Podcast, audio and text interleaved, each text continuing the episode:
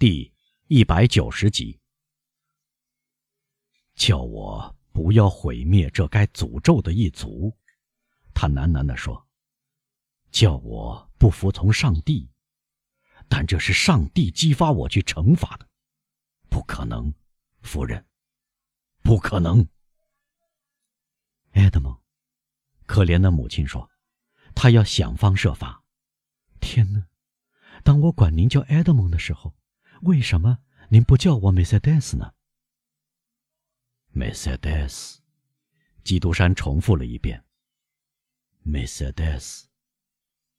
是的，您说的对。说出这个名字，我还觉得甜蜜。多年以来，这个名字从我的口中说出来，第一次这么清晰响亮。啊，梅赛德斯，您的名字，我曾经带着忧愁的叹息、痛苦的呻吟和绝望的喘气声说出来。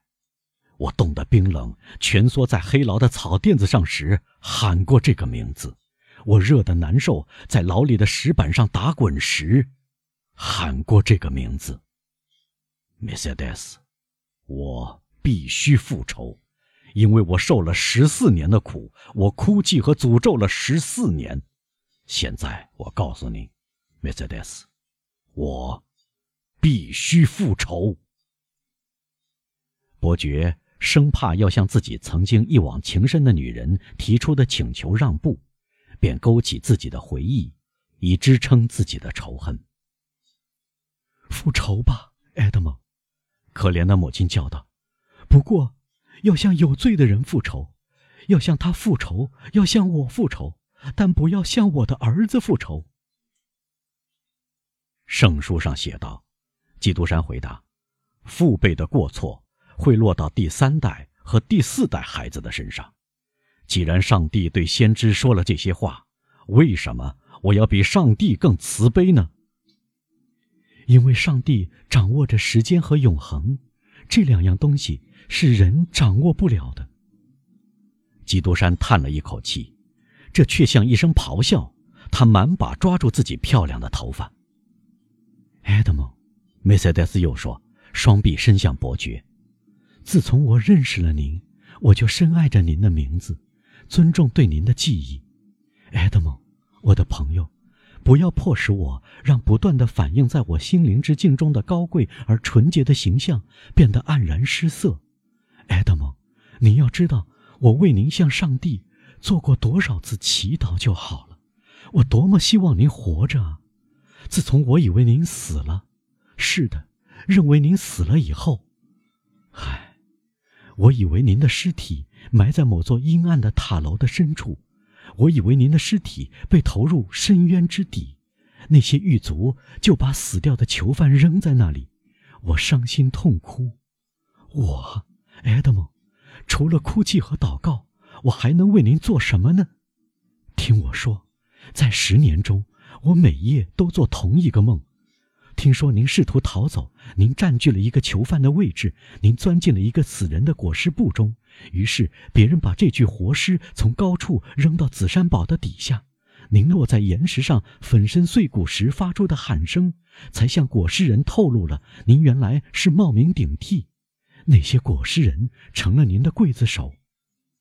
埃德蒙，我为儿子恳求您，我以他的头颅向您发誓，在十年中，我每夜都看到那些人在悬崖的高处。摆动着一样难看的、不为人知的东西，在十年中，我每夜都听到一下可怕的喊声，把我惊醒过来。我浑身哆嗦，冰凉。埃德蒙，哦，请相信我，虽然我有罪，哦，是的，我也受够了折磨。您感受过您的父亲在您离开以后死去的痛苦吗？基督山大声地说，把双手插入他的头发。您见过您所爱的女人向您的情敌伸出手去，而您在深渊之底奄奄一息吗？没有，梅赛德斯打断说：“但我看到了我一直爱着的人准备变成杀我儿子的凶手。”梅赛德斯带着极其强烈的痛苦和深深绝望的声调说出这句话，以致伯爵的喉咙里发出一声呜咽。狮子被驯服了，复仇者被战胜了。您要求什么？他问。让您的儿子活着。那么，他会活着的。梅赛德斯叫了一声，这喊声使基督山的眼皮涌出两滴眼泪，但这两滴眼泪随即消失，因为无疑上帝派出了天使来搜集这两滴眼泪。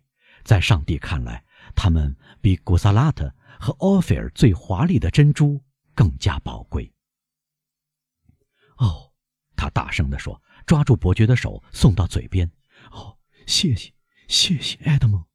您正像我一直梦到的样子，正像我一直所爱的样子，啊！现在我可以这样说了。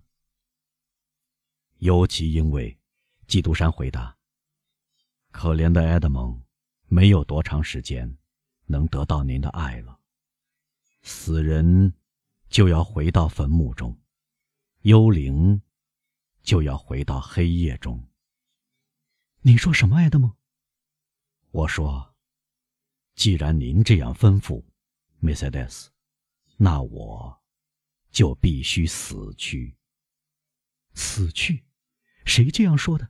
谁说到死？死的想法怎么又回到您的脑子里的？您不想想，面对全剧场的人，面对您的朋友和您儿子的朋友，受到公开侮辱，受到一个孩子的挑战。”他会把我的原谅当做胜利来夸耀。我说：“您不想想，我还能苟且偷生吗？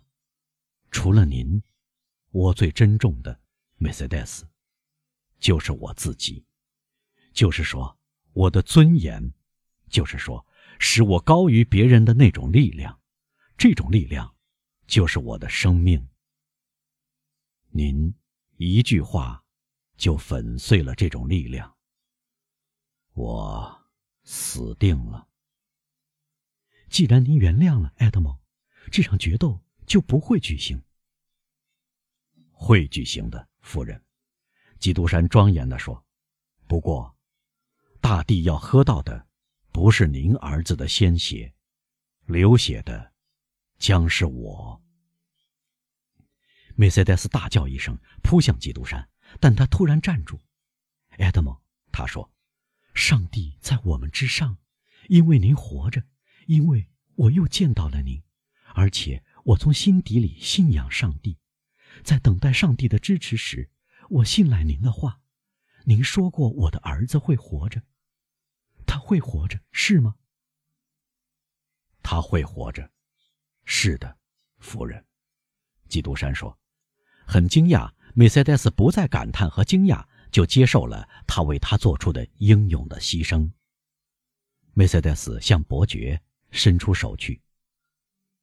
埃德蒙，他说，凝视着他与之说话的那个人，双眼被泪水沾湿了。您表现的多么出色啊！您刚才的所作所为是多么伟大呀！对于一个处于逆境之中。求助于您的可怜女人，您能怜悯，那是多么崇高啊！唉，催我衰老的忧虑胜过年龄，我甚至不能用微笑和目光使我的埃德蒙回想起那个梅赛德斯了。从前，他欣赏他消磨掉多少时间呢？啊，请相信我，埃德蒙，我对您说过。我也受够了折磨。我对您再说一遍：看到生命逝去，却回想不出一件快乐的事，不能保留一线希望，那是多么悲哀呀！但这证明世上一切还没有了结。不，一切还没有了结。我从心里还存在的思绪，感觉到了这一点。啊我对您再说一遍，埃德蒙，像您刚才的所作所为是出色的，伟大的、崇高的。您现在这样说，梅赛德斯，如果您了解我为您所做出的牺牲有多大，您会怎样说呢？假设天主创造出世界，使混沌的天地变得富饶，而在创造第三样东西的时候停止下来，不让一位天使因为我们的罪恶而从永存的眼睛中流出泪水。假设上帝一切都准备好，揉好了粘土，使一切欣欣向荣，正在欣赏他的作品时，却熄灭了太阳，一脚把世界踢到永恒的黑夜里，那么。对于我在此时此刻因丧失生活而丧失的一切，您就想象出一个大概了。不，不，或者不如说，您无法想象出是怎么回事。梅赛德斯望着伯爵，那神情带着惊讶、赞赏和感激。基督山把额角靠在他发烫的手上。仿佛他的额角再也无法独自承受思想的重负似的。埃德蒙，梅赛德斯说：“我还有一句话要对您说。”伯爵苦笑着。埃德蒙，他继续说：“您会看到，即使我的脸变得苍白，即使我的眼睛暗淡无光，即使我的美丽变得憔悴，最后，即使梅赛德斯的脸容……”不再像从前那样，但您会看到他的心始终不变。再见，埃德蒙，我对上天已一无所求，我又见到您像从前一样高贵和伟大。再见，埃德蒙。再见，而且谢谢。伯爵没有搭腔，梅赛德斯打开书房的门。伯爵还没有从痛苦的、深深的沉思中回复过来时，他已经消失不见了。他因放弃了复仇而陷入了这种沉思之中。当载走德莫尔塞夫夫人的马车行驶在香榭丽舍大街上，致使基督山伯爵抬起头时，残老军人院的大钟敲响了一点钟。在我决心要复仇的那一天。他说，却没有把自己的心掏出来。那是多傻呀！